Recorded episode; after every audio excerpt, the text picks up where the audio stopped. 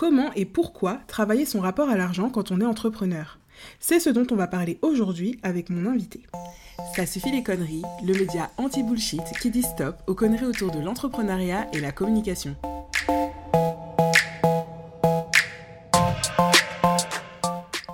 Sophie a une société depuis plusieurs années maintenant.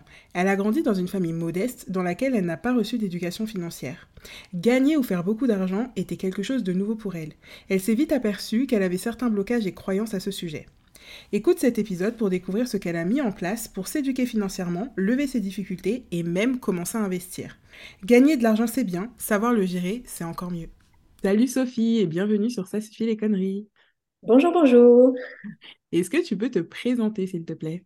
Oui, donc moi c'est Sophie, j'ai 37 ans et je suis dirigeante de la Chouette Créative. Euh, j'habite à Beuvry dans le Pas-de-Calais. Ok. Euh, j'accompagne les TPE PME euh, dans la conception de leur identité visuelle et de leur, leur univers de marque. donc ça va du logo à la conception de site vitrine et puis tout l'univers de marque qui peut être décliné en fait sur tous les supports de communication. Ok, et tu t'es lancée il y a longtemps? Je me suis lancée en 2015, donc ça fait 8 ans et des brouettes maintenant. ça commence à faire un petit temps. Tout à fait.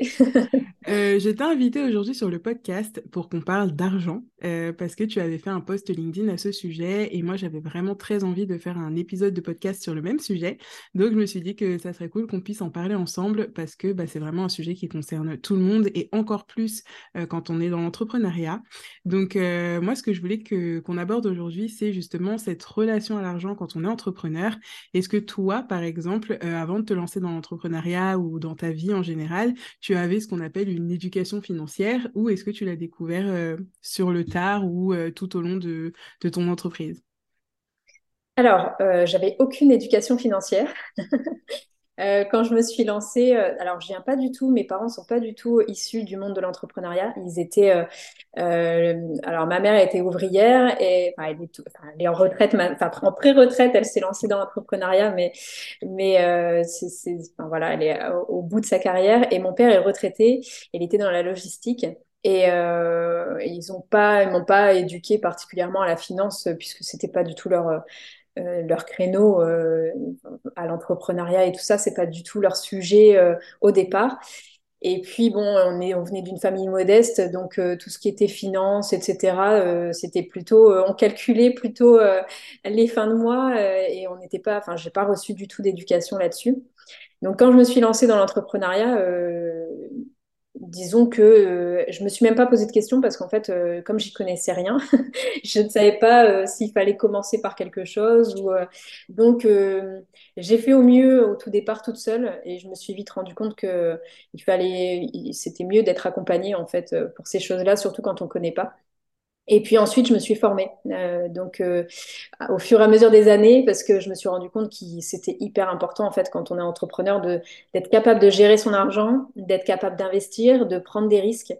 Euh, et pas seulement d'épargner. Parce que moi, étant, ayant eu des problèmes d'argent, en fait, petite, j'avais tendance à faire l'écureuil et à garder tout mon, tout mon petit pactole en fait de côté et à jamais en fait dépenser d'argent.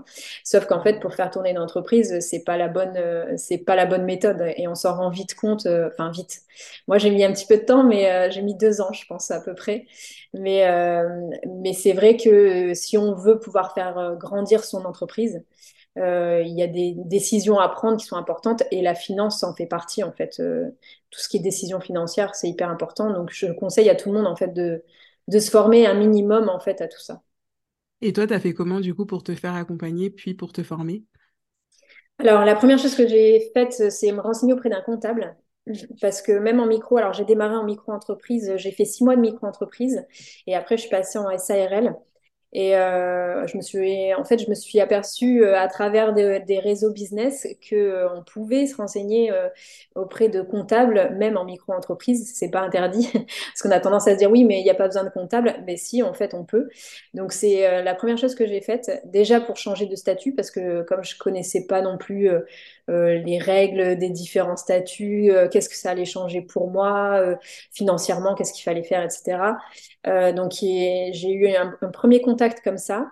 Ensuite, bah, j'ai pris une comptable quand je suis passée en SARL. Elle m'a beaucoup aidée. Elle, elle, a été de très bons conseils et je l'ai toujours. En fait, je l'ai jamais quittée parce qu'elle est, elle est super. Euh, donc ça, c'est une première chose. Et ensuite, euh, alors j'ai repris des études euh, quelques temps après. Et j'ai fait de la finance, donc ça m'a pas mal aidé. Et après, en fait, j'écoute beaucoup de podcasts et beaucoup de, de formations sur YouTube, enfin un tas de choses en fait qui, concernent la finance et les investissements. Et je pense que c'est hyper important d'avoir ne serait-ce qu'une sensibilité, même si on, même si on délègue en fait euh, la chose. Je pense que le fait d'avoir le même vocabulaire, de savoir de quoi on parle, etc. Euh, je pense que c'est hyper important. Complètement, et en fait, euh, même de déléguer, ça ne veut pas dire qu'on se décharge complètement du sujet, c'est quand même bien de le maîtriser un minimum. Donc, bien évidemment, c'est pas notre expertise, mais au moins savoir de quoi on parle, comme tu dis, pour qu'aussi, euh, bah, tu saches, quand on, demande, on te demande quelque chose, c'est pourquoi faire. Euh, est-ce que aussi, même au niveau des délais, les bilans, etc., c'est quand même hyper important de savoir à quel moment il faut, bah, faut s'en occuper, pourquoi et dans quelle mesure. Donc, effectivement, même si c'est délégué à un professionnel, c'est quand même bien de savoir ce qu'on te demande tout simplement et de ne pas être totalement perdu au niveau de la compta et c'est pareil pour l'administratif et d'autres euh, d'autres sujets de, l'entreprise, c'est vrai. Euh, et toi, alors, euh, quand tu as commencé donc ton activité, au niveau de, de tes revenus, comment ça s'est passé? Parce que, comme tu le disais, oh, tu es resté six mois en auto-entreprise, ensuite tu es passé en SARL et comme on le disait aussi un petit peu en off, comme c'était il y a un certain temps, il n'y avait pas du tout la même souplesse aussi au niveau de, du statut pour pouvoir rester bah, assez longtemps, même quand on dépasse le seuil. Donc toi, ça a été ton cas et tu as été obligé de changer tout de suite. Donc c'est aussi pour ça que tu as migré aussi vite, on va dire, euh, d'un statut à un autre. Euh, mais voilà, du coup, comment ton activité a démarré euh, Comment ça s'est passé bah, du coup financièrement Et qu'est-ce que tu faisais aussi avant? Alors, donc, avant, j'étais salariée, donc je faisais la même activité en tant que salariée. et puis, donc, je me suis, j'ai été licenciée économique. Et suite à mon licenciement économique, je me suis lancée en, micro. Alors, euh, c'est, ce qui est rigolo, c'est que ça a marché en fait tout de suite, entre guillemets. Euh, parce qu'on est venu me chercher pour une compétence que j'avais, une compétence spécifique sur un logiciel spécifique. Et euh, je l'avais mis à l'époque sur Biadeo. et, et, on est venu me chercher, donc un grand groupe est venu me chercher pour que je fasse de la régie chez eux. Et euh, donc, je me suis un peu lancée dans l'urgence, ce qui est bien parce que sinon, je pense que j'aurais un peu procrastiné le lancement euh, dû au stress et à la peur, etc. Euh, et puis, bah, j'ai eu rapidement des revenus réguliers, ce qui fait que mon chiffre d'affaires a bien augmenté rapidement. Et, euh, et à l'époque, je pense que le seuil de l'auto-entreprise était d'un peu plus de 30 000 euros. Ça devait être. Alors, je pense qu'ils ont changé entre temps, mais de mémoire, ça devait être 32 000. Et euh, il n'y avait pas vraiment la souplesse qu'on a aujourd'hui de pouvoir attendre un an. Je crois qu'il y a quelque chose comme ça qui a changé. Euh, donc moi, j'ai dû changer tout de suite. Euh, enfin, au bout de six mois, en fait, dès que j'ai dépassé, j'ai dû changer. et, donc, ça s'est fait par la force des choses. Ok. Et donc, toi, finalement, vu que tu as été licencié économique, tu t'es pas dit, ah, je me lance dans l'entrepreneuriat pour gagner plus ou pour avoir plus d'argent. Enfin, ça s'est pas du tout fait comme ça de ton côté. Non, non, pas du tout. Alors, j'avais des offres. Euh, en fait, j'ai commencé par postuler à des offres d'emploi j'ai été prise euh, à deux ou trois euh, postes et je les ai tous refusés parce qu'ils étaient, euh, en fait, j'étais maman de deux enfants qui étaient en bas âge et ils avaient trois et cinq ans. Et en fait, les postes auxquels j'ai postulé et auxquels j'ai été prise étaient super sur, la, sur le, le, papier. Par contre, ils étaient tous à deux heures de chez moi et, et donc ça me brisait le cœur de laisser mes deux bébés à la maison et de plus pouvoir les voir. Et, et donc, je me suis posé la question me dire est-ce qu'il n'y a pas une autre solution? Et à l'époque, en fait, euh, il y avait très peu de freelance. Il hein. faut quand même s'imaginer que c'était il y a huit ans et euh, j'habite à la campagne. Enfin, j'étais pas du tout dans une grande ville où, où c'était plus démocratisé. Donc, euh, donc voilà, je l'ai fait un peu en me disant bah, je tente, on verra ce que ça donne. Et puis, euh, et puis si ça marche pas, j'irai effectivement en métropole pour pouvoir avoir du boulot. Mais euh, je l'ai tenté comme ça en me disant bah, euh, je préfère tester et pas avoir de regrets plutôt que, que de me lancer dans un poste qui me plaît pas parce que ça ça marche pas sur ma vie perso en fait. Donc voilà, donc je me suis lancée comme ça et puis bah, j'ai eu une belle surprise. c'est bien quand la surprise, elle est dans ce sens. Et, euh, et, par rapport à ça, est-ce que du coup, tu as eu des peurs? Par exemple, euh, bah, la peur de manquer ou la peur de ne pas réussir à générer de l'argent, vu que, bah, comme tu dis, tu as des enfants, donc tu es en couple. Est-ce que tu t'es dit, euh, tu vois, parfois on se dit, ah, mais je vais être un poids pour la famille si jamais j'arrive pas à faire démarrer mon activité, etc. Est-ce que toi aussi, tu as eu ce type de pensée? Oui, alors euh, l'échec était interdit en fait pour moi. Donc la première année, alors j'ai fini en burn-out. Hein. les, deux premières années, en fait, j'ai tellement donné que euh, j'ai fini sous piqûre. Euh, mon médecin m'a dit, écoute, là, je vais devoir t'hospitaliser. Alors j'ai pas été hospitalisée, mais j'étais à la limite. donc, enfin, j'ai vraiment, je travaillais jour et nuit. donc effectivement, ça a marché, mais le revers, c'est que j'ai payé le prix en fait assez lourdement, on va dire, et j'ai dû restructurer en fait euh, toute mon organisation et tout ce que j'avais entre guillemets mis en place parce que du coup, enfin, j'y allais, euh, j'acceptais tout et n'importe quoi euh, en termes de contrat. je me donnais aucune limite. je travaillais le week-end, je travaillais la nuit. Donc oui, le chiffre d'affaires suivait, mais mais ma santé, par contre, elle a pris un coup. Et, et c'était parce que justement, je voulais pas du tout échouer. C'était un poids que je m'étais mis sur sur la tête. En fait, je me suis dit, ben ok, euh, tu as été licencié économique, euh, maintenant tu n'as pas le droit d'échouer, donc pour ta famille, pour tes enfants. Donc oui, ça a été un gros poids euh, pendant longtemps. après, une fois qu'on s'aperçoit que ça tourne et que voilà, qu'on peut aménager des choses pour que ça se passe bien aussi, parce qu'il y a quand même eu un doute au bout des deux ans. quand je me suis bien essoufflée, en fait, on se demande si j'ai, enfin, moi, je me suis demandé si j'avais, si j'avais fait le bon choix et si ça valait vraiment le coup parce que finalement euh, oui la rémunération suivait euh, j'ai réussi à m'augmenter et tout ça à faire à faire les choses correctement. Par contre euh, quand je voyais le revers je me disais bah, je suis pas sûre que ça vaille le coup de travailler 80 heures semaine. Enfin ça c'était pas ce que je voulais. Et finalement je cherchais un équilibre entre ma vie perso et, et ma vie pro et je l'avais pas trouvé. J'ai mis du temps à trouver ça. Et et, euh, et, bon, après, c'est toute une organisation qui doit se mettre en place et des changements aussi mentaux parce que il y avait aussi, enfin voilà, j'avais pas confiance en moi, j'avais le syndrome de l'imposteur. De toute façon, je pense que j'ai fait toutes les erreurs euh, qu'un entrepreneur peut faire au départ. été très seule aussi, donc il y avait ce côté-là où, où je pouvais parler à personne de mes problèmes. Et, euh, et donc pendant longtemps, ça a été, enfin ouais, deux ans, deux ans où ça a été un peu la cata. J'ai dû enfin, je me je me suis fait violence pour changer tout ça, quoi.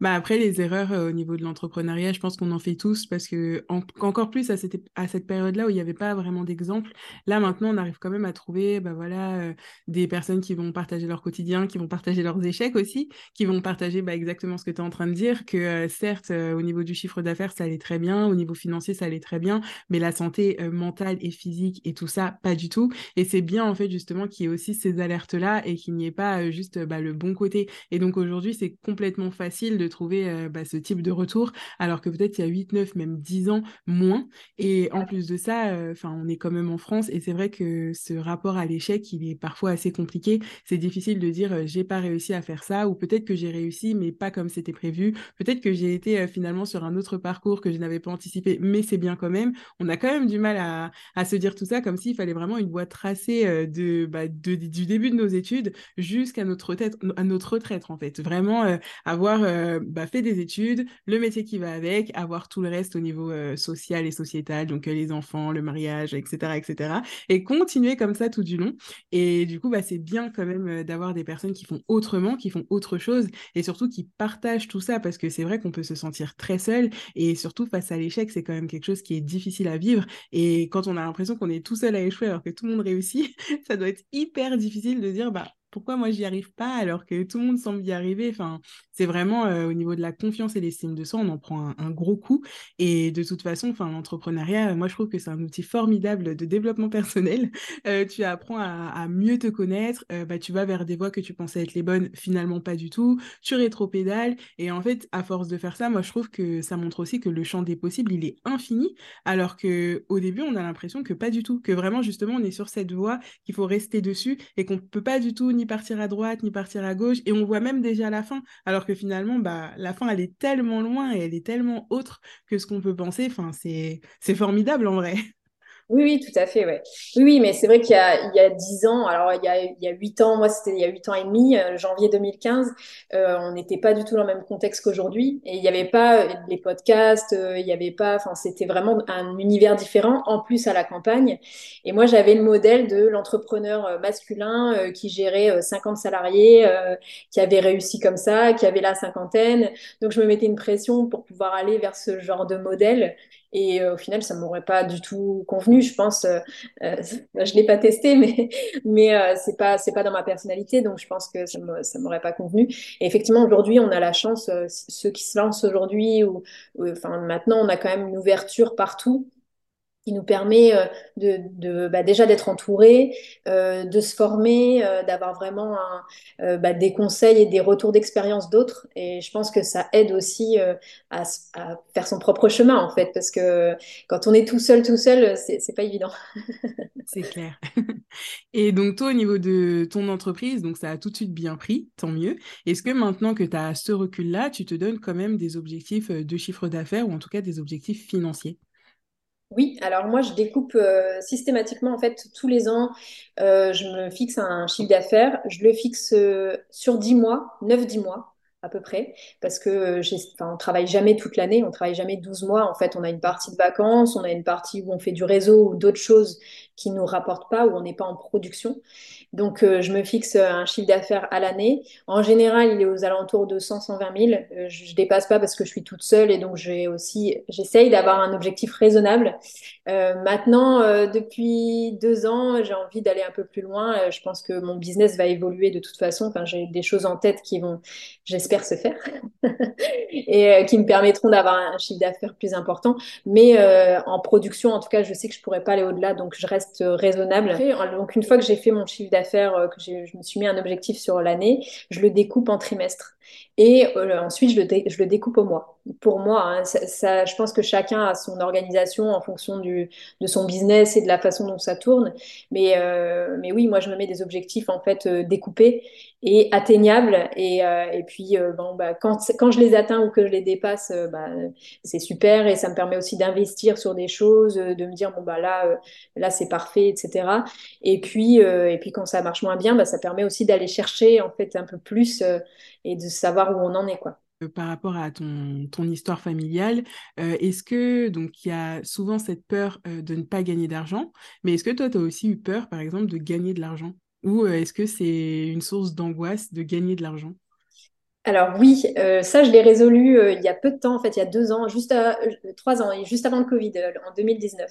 en fait, je me suis aperçue que bah, je gagnais de l'argent, euh, mais euh, je me considérais toujours comme euh, une smicarde, enfin je sais pas comment, c'est pas péjoratif, mais je mm. me considérais toujours comme mes parents en fait, comme ce que j'avais vu avant. Et du coup, je dépensais pas mon argent, je gardais tout de côté et j'investissais dans rien. Et je m'autorisais pas, en fait, je fêtais aucun succès, je m'autorisais pas à dépenser ce que j'avais ce que j'avais gagné en fait. Et même mon salaire, le salaire que je me versais euh, avec ma, mon entreprise était euh, ridiculement bas. En fait, c'est ma comptable qui a commencé à mettre le doigt au bout de 2-3 ans en me disant, mais là, tu sais que tu peux t'augmenter, Sophie, tu le droit. je disais, ah lui disais, bah oui, mais non, parce qu'on ne sait jamais. En fait, euh, j'étais tellement, euh, j'avais tellement peur de tout perdre et de repartir à zéro. Euh, quand on a connu, je pense, le manque, c'est un peu une hantise de retourner euh, à ce qu'on a connu. En fait, une fois qu'on a connu un petit peu mieux, on se dit oui, mais euh, faut pas que je m'y accroche parce que ça risque de repartir. et donc j'ai eu ce problème-là pendant très longtemps et c'est une psy qui a mis le doigt dessus. Je l'avais consultée pour autre chose. Et euh, en, en, discutant en fait de ma confiance en moi, de mes rapports avec les clients, de plein de choses, elle s'est aperçue que bon, j'avais j'avais pas de confiance en moi parce qu'il y a aussi le côté tarif. En fait, j'avais tendance à, à, à, chiffrer très bas en fait mes prestations. Et donc ça, c'est manque de confiance, euh, enfin voilà, et puis peu d'estime de soi et de son travail. Donc, euh, on a travaillé là-dessus et ensuite on a travaillé donc sur mon rapport à l'argent et sur le droit que j'avais de le dépenser, de fêter mes succès parce que ça je le faisais pas du tout et, euh, euh, ça a vraiment changé plein de choses en fait. J'ai eu un déclic et c'est d'ailleurs pour ça que j'ai envie d'évoluer dans mon business et de gagner encore de, passer encore à un stade supérieur. Avant, je m'autorisais pas ça, c'était interdit. ouais. ouais. donc finalement gagner de l'argent sous toutes ses formes, c'est vraiment pas facile. Alors, euh, alors, ça dépend. En fait, euh, gagner de l'argent, je pense que c'est facile. Euh, gagner en quantité, je pense qu'en fait, c'est des, des biais mentaux, en fait. Quand on a un problème, quand on n'arrive pas à gagner plus, alors c'est pas toujours comme ça, hein, je, fais attention quand même à ce que je dis, mais, euh, mais quand on, enfin, c'est souvent le cas en plus chez les femmes, quand on a un syndrome de l'imposteur, quand on manque de confiance en soi, quand on a le syndrome de la bonne élève aussi. Alors je cite deux syndromes, il faudra peut-être les expliquer un petit peu plus en détail, mais euh, c'est des syndromes qui, euh, qui font qu'on a tendance à sous-estimer en fait la qualité de notre travail ou de nos prestations. Du coup, on se sous-tarife on, met des tarifs très bas et puis on se sous-paye parce qu'on estime qu'on ne mérite pas. Et moi, c'était mon cas euh, et, j'ai mis du temps en fait à m'en apercevoir et à résoudre le problème. Euh, donc, gagner de l'argent, pour moi, je pense qu'il y a une différence entre gagner un peu d'argent, parce que ça, je pense que tout le monde euh, peut le faire. Par contre, gagner confortablement et puis à la hauteur de ses ambitions, etc., c'est différent parce qu'on doit passer tous ces stades tous ces biais mentaux en fait qu'on peut avoir, les croyances limitantes qu'on a euh, euh, et qui nous bloquent en fait. Euh, donc il faut passer tout ça pour pouvoir enfin accéder. Après, il y a des gens qui n'ont pas le problème. Hein. C'est, je pense que c'est issu de l'éducation, c'est issu de plein de choses qui sont en nous. Donc, mais par contre, si on s'aperçoit qu'on a ça, moi je conseille de, de se faire accompagner vraiment pour résoudre le problème, surtout en tant qu'entrepreneur. Je pense que c'est hyper important. Ouais, complètement, parce que du coup, euh, bah, on se met un petit peu tout seul des bâtons euh, dans les roues euh, par rapport à ça, et ça empêche aussi d'évoluer, et finalement, bah, on retombe dans le cercle vicieux de j'arrive pas à vivre de mon entreprise, donc je ne gagne pas d'argent, etc. Et on peut se dire, bah, comme tu disais au début, est-ce que c'était le bon choix? Est-ce que j'ai bien fait de me lancer? Est-ce que c'est fait pour moi? Et forcément, au niveau confiance et estime, là, je pense qu'on doit quand même tomber assez bas. Et par rapport du coup au mérite, vu que toi tu gagnes de l'argent, enfin parce que tu travailles, donc cet argent-là c'est toi qui le génères, malgré ça tu ne te disais pas que tu méritais finalement d'utiliser l'argent que toi-même tu as créé et que toi-même tu as été chercher? Non, alors, euh, il y avait ce côté en fait où j'avais peur que mes, comme mes parents ont jamais gagné beaucoup, etc. J'avais quand même cette peur de, euh, je sais pas comment l'exprimer, mais de d'être rejetée, euh, même si mes parents n'auraient jamais fait ça en fait. Au contraire, ils sont très fiers. Mais j'avais même inconsciemment en fait, je, ne savais pas le formuler. J'avais toujours cette peur de, et puis de quitter l'ancienne moi, de, de perdre mes valeurs. Enfin, en fait, quand on a un rapport à l'argent qui est pas sain euh, qu'on trouve un peu euh, où on, se dit bah ouais mais les riches ils sont différents de nous euh, enfin voilà. Si on a dépensé comme ça on va avoir tendance à éloigner en fait l'argent et, du coup à pas vouloir se le verser même si on le mérite etc parce qu'on va croire qu'on va changer ou que notre comportement sera différent parce que ou nos valeurs seront différentes parce qu'on a gagné plus d'argent. Une fois qu'on a compris que c'était pas le cas forcément, c'est plus facile de profiter de ce qu'on a gagné et, de s'apercevoir qu'en fait, on l'a mérité, on l'a pas volé et que euh, bah, les autres vont pas cesser de nous apprécier euh, parce qu'on a un peu plus d'argent sur notre compte en banque. Euh, c'est pas logique, mais c'est une peur qui est en fait. alors, je pense qu'il y a beaucoup de gens qui ont cette peur-là et, et c'est important en fait de déjà de s'en apercevoir, d'en prendre conscience et après de travailler là-dessus pour pouvoir faire un cheminement et et arrêter d'avoir peur de ça. oui, mais complètement. Mais tu vois, par rapport euh, aux parents, euh, bah, du coup, tu vois, tu parles de, du fait d'être aimé finalement, d'être accepté et aussi du sentiment d'appartenance. Tu vois, si tes parents, ils sont dans la classe ouvrière, par exemple, et que toi, tu n'es plus dans cette classe-là, bah, ça doit quand même être difficile de dire, ben, en fait, je suis plus dans la même classe que mes parents, mais est-ce que je suis vraiment dans une autre classe? Enfin, même ce, je pense, ce cheminement-là, il doit pas être évident non plus, parce que bah, on quitte euh, finalement ce qu'on connaît, on va vers quelque chose qu'on ne connaît pas. Donc, euh, en plus de ça, il y a la peur de l'inconnu, je pense, qui doit s'ajouter à tout ça.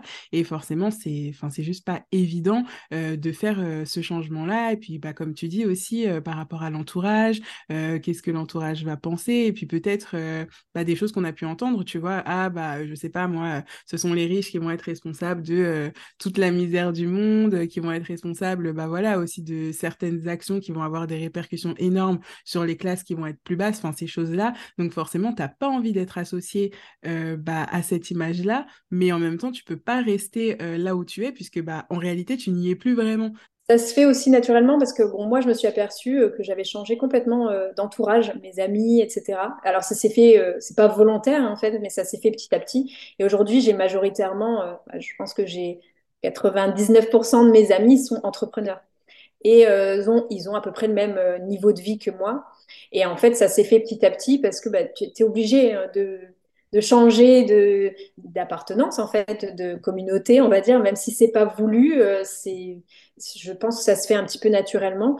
Après, euh, bon, les personnes qui sont euh, fiables et qui sont qui pour elles, peu importe si on gagne 1000 euh, euros ou, euh, ou 10 000, euh, elles resteront toujours dans nos vies. Mais, mais ça permet aussi de faire du tri, en fait. Donc, avec le recul, maintenant, je me dis, bon, bah, c'est très bien, au moins, ça a fait le tri. Et puis, ça permet aussi d'avoir des personnes du même niveau, en fait, entre guillemets. alors, je ne parle pas de niveau social, pas, pas niveau financier, mais de niveau d'ouverture d'esprit et puis la même mentalité en fait on s'entoure des gens qui nous ressemblent donc euh, euh, du coup il y a un moment où ça se fait naturellement et, puis voilà. Et tu as senti du coup que euh, c'était ce sujet-là, en tout cas le fait que ton niveau de vie change, etc., qui a eu un peut-être un, un impact sur les relations que tu pouvais avoir auparavant? Alors, je l'ai senti après, après coup. En fait, euh, c'est au fur et à mesure quand on sent euh, que les gens nous contactent plus ou que on va pas nous dire, bah tiens, euh, tu as changé, je sais pas, parce que tu as déménagé ou parce que tu as une nouvelle voiture ou peu importe. on va pas nous le dire et c'est peut-être même pas conscient en fait. Les gens vont dire, ouais, on n'a plus rien en commun. C'est vrai, on a aussi ce côté-là où quand on est entrepreneur, euh, on n'a plus les mêmes conversations en fait euh, et du coup on est enfin ça se fait naturellement. On va s'entourer de personnes qui ont à peu près les mêmes euh, les mêmes problématiques quotidiennes et les mêmes donc donc ça s'est fait petit à petit et je me suis dit avec le recul qu'effectivement ça a dû jouer. alors de gagner plus mais aussi d'avoir un autre contexte complètement différent de ma vie de salarié. Tout ça ça joue et, et ça fait qu'on s'éloigne de certaines personnes et qu'on gagne d'autres personnes c'est naturel en fait. Hein. Ouais, complètement. Et par rapport à l'éducation financière, est-ce que, euh, bah, du coup, je ne sais pas euh, quel âge ont tes enfants maintenant, parce qu'ils doivent être plus grands? Alors, 11 et 14 ans. Ok. Et est-ce que bah, tu leur en parles un petit peu? Est-ce que tu as envie justement de, bah, de les éduquer si toi, tu n'en as pas eu? Est-ce que tu, tu mets des choses aussi en place par rapport à ça? Alors, oui et non. Alors, ma fille a déjà une carte bleue c'est des cartes pour adolescents. Et euh, du coup, elle je la forme déjà un petit peu à gérer son compte en banque. Je pense que c'est important. Euh, mon fils va avoir la sienne l'année prochaine. On a dit à partir de 12 ans, euh, quand il commence à sortir, à faire un petit peu de, même si c'est des petites sorties entre copains, bon voilà, ça permet de gérer cette partie-là. Et puis, oui et non. Après, je vais pas leur parler de bilan et de. Enfin, pour l'instant, c'est pas encore le moment, mais je pense que c'est ouais, c'est important qu'ils aient euh, alors eux, ils ont la chance d'avoir, de pas avoir eu la même vie que moi, puisque bah, ils ont pas le même, on n'a pas le même niveau de vie, donc forcément ils sont beaucoup plus à l'aise. Donc on essaye de leur garder quand même euh, la notion de l'argent, euh, d'avoir, ne pas dépenser n'importe comment, de, de, savoir épargner, de leur donner des notions de, de pourcentage comme je disais à ma fille, ce serait bien que tu, tu, tu mettes de côté autant euh, par rapport à ce que tu as comme argent de poche, etc. Donc, ça, ça, leur permet déjà de visualiser. Et puis après, euh, bah, s'autoriser à dépenser. Enfin voilà, c'est des choses que moi, j'avais pas en fait. Euh, s'autoriser à dépenser, pour moi, c'était un gros problème. Eux, j'ai peur que ce soit l'inverse, parce que comme ils n'ont pas la même notion que moi, donc s'autoriser à dépenser, oui, et s'autoriser à épargner, en fait. Et, puis, euh, bon, après, je leur parle pas encore de, financement, de, choses un peu plus complexes, mais, mais oui, je pense que c'est important. Et, et, si on peut le faire, faut que ce soit pas un tabou, en fait. Je pense l'argent, en général, être dans les familles, et puis même entre amis, je pense qu'il faut être capable d'en parler de librement en fait parce que on a tendance à pas en parler en France et je trouve que c'est dommage parce qu'on perd des infos on perd euh, on perd plein de choses en fait euh, en, cachant euh, tout sur l'argent, en cachant la notion, en cachant ses connaissances aussi, parce que il y a aussi le côté connaissance qui me semble important. Donc aujourd'hui, ça c'est, enfin, c'est un sujet dont tu parles assez librement avec ton cercle proche alors. Oui, oui, tout à fait. après, alors entre amis proches, on, parle même de nos salaires et de, choses comme ça. Après, je sais que ça peut déranger d'autres, donc je le fais pas en en fait, je le fais que si on me pose la question ou, euh, ou si ça s'y prête, mais sinon, je vais pas non plus euh, forcer, euh, forcer les autres parce que je comprends bien que ça peut être dérangeant. Mais, mais par contre, moi, oui, c'est vrai que j'ai tendance à faire, à être un peu plus à l'américaine maintenant et à dire bon bah c'est un sujet comme un autre, il faut en parler et il n'y a pas de problème en fait, il n'y a, y a aucun souci là-dessus. Complètement. Et puis en échangeant, comme tu dis, en fait, on échange des infos, on échange aussi des savoirs. Et donc, c'est hyper intéressant, euh, même parfois, de dire, bah, OK, euh, j'ai cette possibilité-là ou j'ai cette option-là. Alors, euh, peut-être que tu n'y aurais pas pensé tout seul, en fait. Donc, ouais, ça, c'est vraiment bien. Et tout à l'heure, tu parlais d'investissement, etc., par rapport à ton entreprise. Du coup, tu fais quel type d'investissement? Alors, j'ai pris des parts dans une, dans une autre société, donc un peu business angel. je suis actionnaire d'une petite, d'une petite entreprise, euh, d'une start-up euh, qui est en train de se lancer. Donc ça, c'est un investissement parce que si elle marche bien, euh, on pourra potentiellement avoir des bénéfices et puis des, des dividendes, etc. Donc on verra. alors je me forme, ça c'est un investissement, il faut quand même le, prendre comme ça hein, parce qu'on, moi à l'époque, je pensais que c'était une dépense et je m'étais pas dit pour se former, pour moi c'était un luxe et qui n'était pas forcément euh, possible, euh, etc. Donc ça, moi, maintenant, je le fais. Euh, j'investis également dans des bons outils. je pense que c'est hyper important. Alors, je prends l'exemple, j'ai eu récemment une cliente qui avait un, problème parce qu'elle n'avait pas acheté la suite Adobe, le, le, PDF payant, PDF pour modifier, c'est Adobe Acrobat je crois. Et, euh, et, du coup, elle devait euh, copier-coller son, son, document dans un Word. Enfin, c'était tout un. Et du coup, elle perdait du temps, elle se stressait. Et, euh, et puis elle galérait, enfin voilà. Et ça, c'est des, des, investissements qui sont en fait payants sur le long terme. Et puis après, bon, des accompagnements, quand, quand je peux déléguer des choses, je délègue. alors, je prends, je prends l'exemple de la comptable, mais j'ai aussi récemment eu des difficultés pour me faire payer sur deux, deux contrats que j'avais eus. bah, j'ai pris un huissier, je me suis même pas posé de questions, en fait. je me suis dit, bon, bah, ça, ça m'enlève la charge mentale. ça me permet de me concentrer sur mon travail. Donc, en fait, les investissements sont différents en fonction de nos objectifs, etc. Mais il n'y a pas de mauvais investissement euh, tant qu'il a pas de tant que les risques sont mesurés, j'ai envie de dire.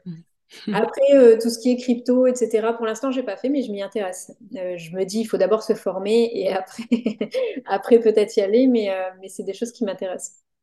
Et pour l'investissement, par exemple, dans la startup, est-ce que c'est aussi ta comptable qui t'a aidé à aller vers ce chemin-là ou est-ce que tu as pris un autre, une autre option pour savoir que tu pouvais faire telle ou telle chose par rapport à ça?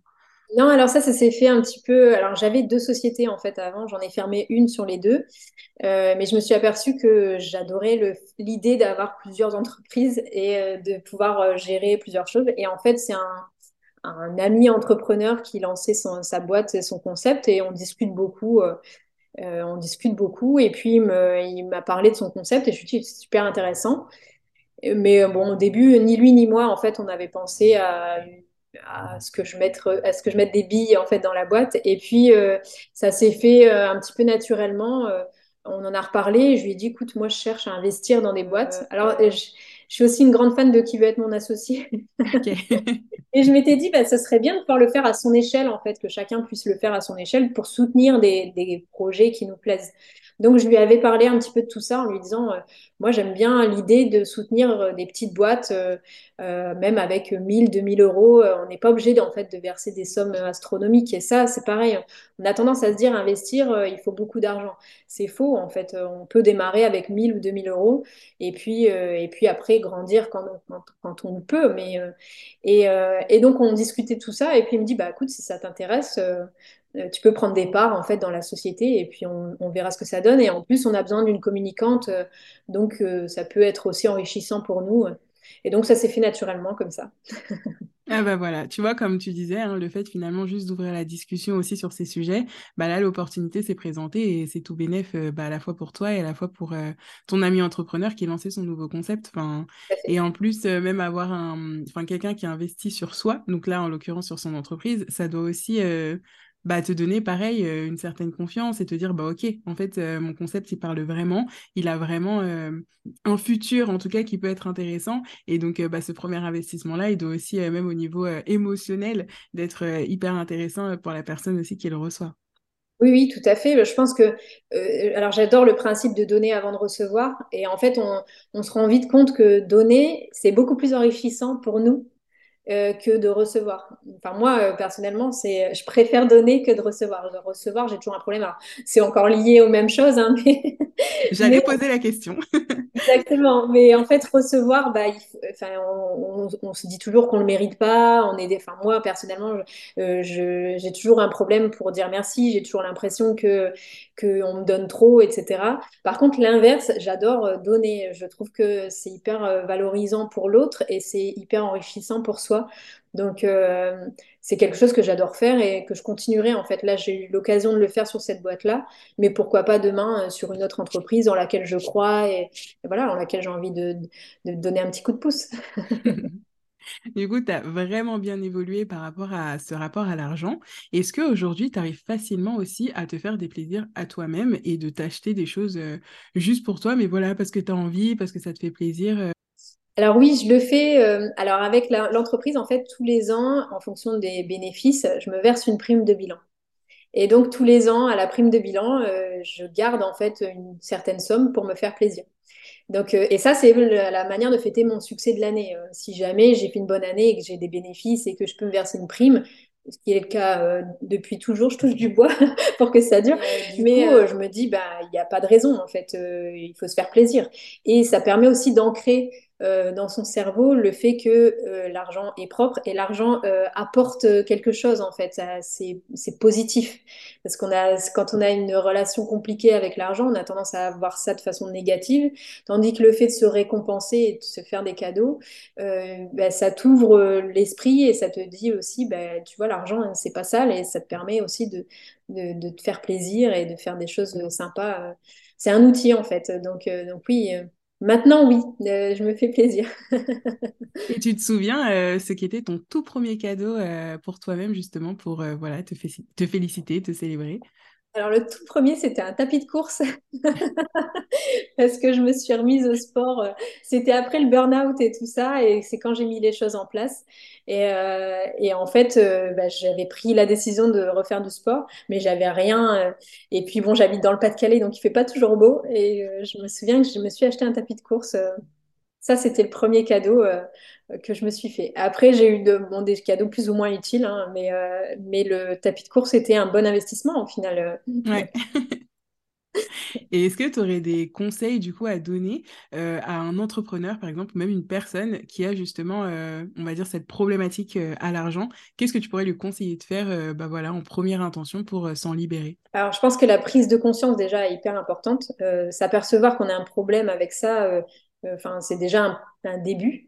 Ensuite, euh, moi, je me ferai, alors c'est ce que j'ai fait, hein, euh, je me ferai soit coacher, soit accompagner par une psy, euh, selon la personne avec qui on est le plus à l'aise, après à, la personne de voir. Mais je pense que seul, en fait, c'est très compliqué de sortir de tous ces cheminements.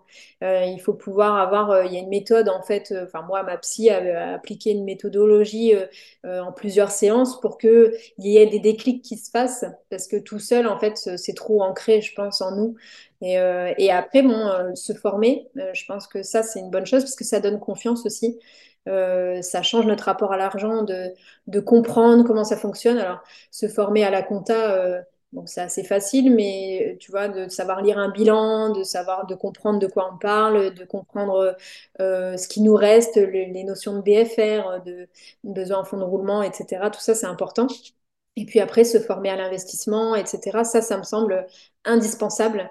Et en plus, avec tout ce qu'il y a aujourd'hui qui nous permet, que ce soit en gratuit ou en payant, euh, sans, sans, que ce soit des formations très chères, etc., tout est accessible assez facilement. Donc, euh, je conseille vraiment de s'y mettre. Euh, de s'y mettre. Et est-ce que tu penses que toi, du coup, de ton côté, tu as encore certains blocages ou certaines choses qui sont à régler par rapport à ça, même si tu as fait quand même un, gros travail de base? Oui, oui, oui. Je pense qu'on a toujours... en fait, je me pose toujours la question, euh, alors quand je fais mes devis euh, ou quand euh, j'ai mes bénéfices, etc., de savoir si c'est la Sophie pauvre qui parle ou si, enfin voilà, quand je dois faire un investissement et que je doute en me disant, bah, est-ce que ça vaut le coup ou non, je me dis, est-ce que, est-ce que j'en ai envie, est-ce que j'ai les moyens, En fait, j'ai tout un protocole pour savoir si la dépense est utile et, et si, si je ne veux pas la faire parce que c'est uniquement à cause de mes anciens débats intérieurs, bon bah je la fais quand même. En fait, je me force à dépenser. donc j'ai encore ces problèmes-là. C'est juste que j'en ai conscience et du coup j'ai les méthodes pour les corriger. Et après, je pense qu'on reste, euh, quand on a été éduqué comme ça, euh, qu'on a vécu, enfin moi, c'est, je me suis lancée à 30 ans dans l'entrepreneuriat. Donc, euh, j'ai passé 30 ans avec des problèmes psychologiques avec l'argent. Donc, ça change pas du jour au lendemain. Il faut faire un travail en permanence, je pense.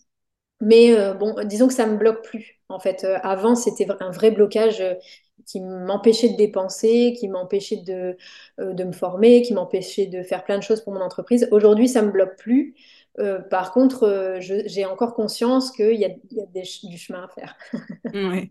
Et est-ce que tu penses que justement ces choses-là, elles remontent aussi euh, par rapport à l'évolution que toi, tu as en tant qu'entrepreneur? Parce que tu vois, tu disais que tu voulais aussi faire grandir ton entreprise, tu t'aperçois que tu aimes bien avoir plusieurs sociétés en même temps. Est-ce que tu penses que plus tu vas passer ces caps-là et plus peut-être ça va mettre en lumière bah, certaines choses que tu n'avais pas encore vues ou, ou tu t'étais aperçu oui, oui. Alors moi, je dis toujours, euh, l'entrepreneuriat, c'est un chemin vers soi. Et en fait, euh, c'est exactement ça. C'est-à-dire que tous les ans, on apprend quelque chose. Et on apprend en permanence.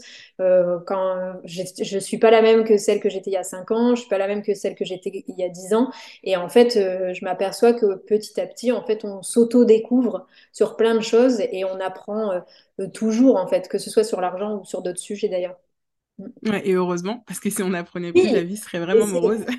c'est aussi une belle aventure. Enfin, c'est aussi ce qui me, ce qui me plaît dans l'entrepreneuriat, c'est qu'en fait, euh, euh, quel que soit le, le, statut, quel que soit le domaine de, où on entreprend, etc., en fait, on apprend tellement que enfin, c'est vraiment euh, l'expérience la plus enrichissante qui soit, en fait, pour soi. Mmh, complètement. Bah écoute, euh, franchement, c'est super bien de voir que finalement, même quand on a des blocages, déjà, il y a des solutions. Parce que parfois, on se dit un petit peu, bah je sais pas, comme tu dis, la prise de conscience, ça peut être plus ou moins longue. Et une fois qu'on a pris conscience, on se dit, bah ok, mais je fais quoi avec ça? Comment je fais pour évoluer? Comment je fais pour faire bouger les choses? Et là, au final, ce qui est important aussi dans ce que tu dis, c'est que bah, tu as aussi des outils qui t'aident au quotidien à faire ces choix-là, à te demander justement euh, si c'est une bonne chose ou pas, est-ce que c'est pour toi ou non, est-ce que c'est toi qui parles, est-ce que c'est un blocage? Et le seul fait d'avoir tout ça, déjà, ça permet clairement d'avancer. Et ça, c'est vraiment cool. Et qu'est-ce qu'on pourrait te souhaiter, du coup, euh, pour un avenir plus ou moins proche? De continuer à grandir. j'aimerais, euh, moi, j'aimerais euh, passer au stade supérieur avec mon entreprise. Donc oui, c'est un peu l'objectif des années qui arrivent. Donc euh, j'espère euh, pouvoir y arriver et puis euh, et puis pourquoi pas doubler mon chiffre d'affaires. Hein. J'essaye maintenant de me dire rien n'est impossible, il faut y aller.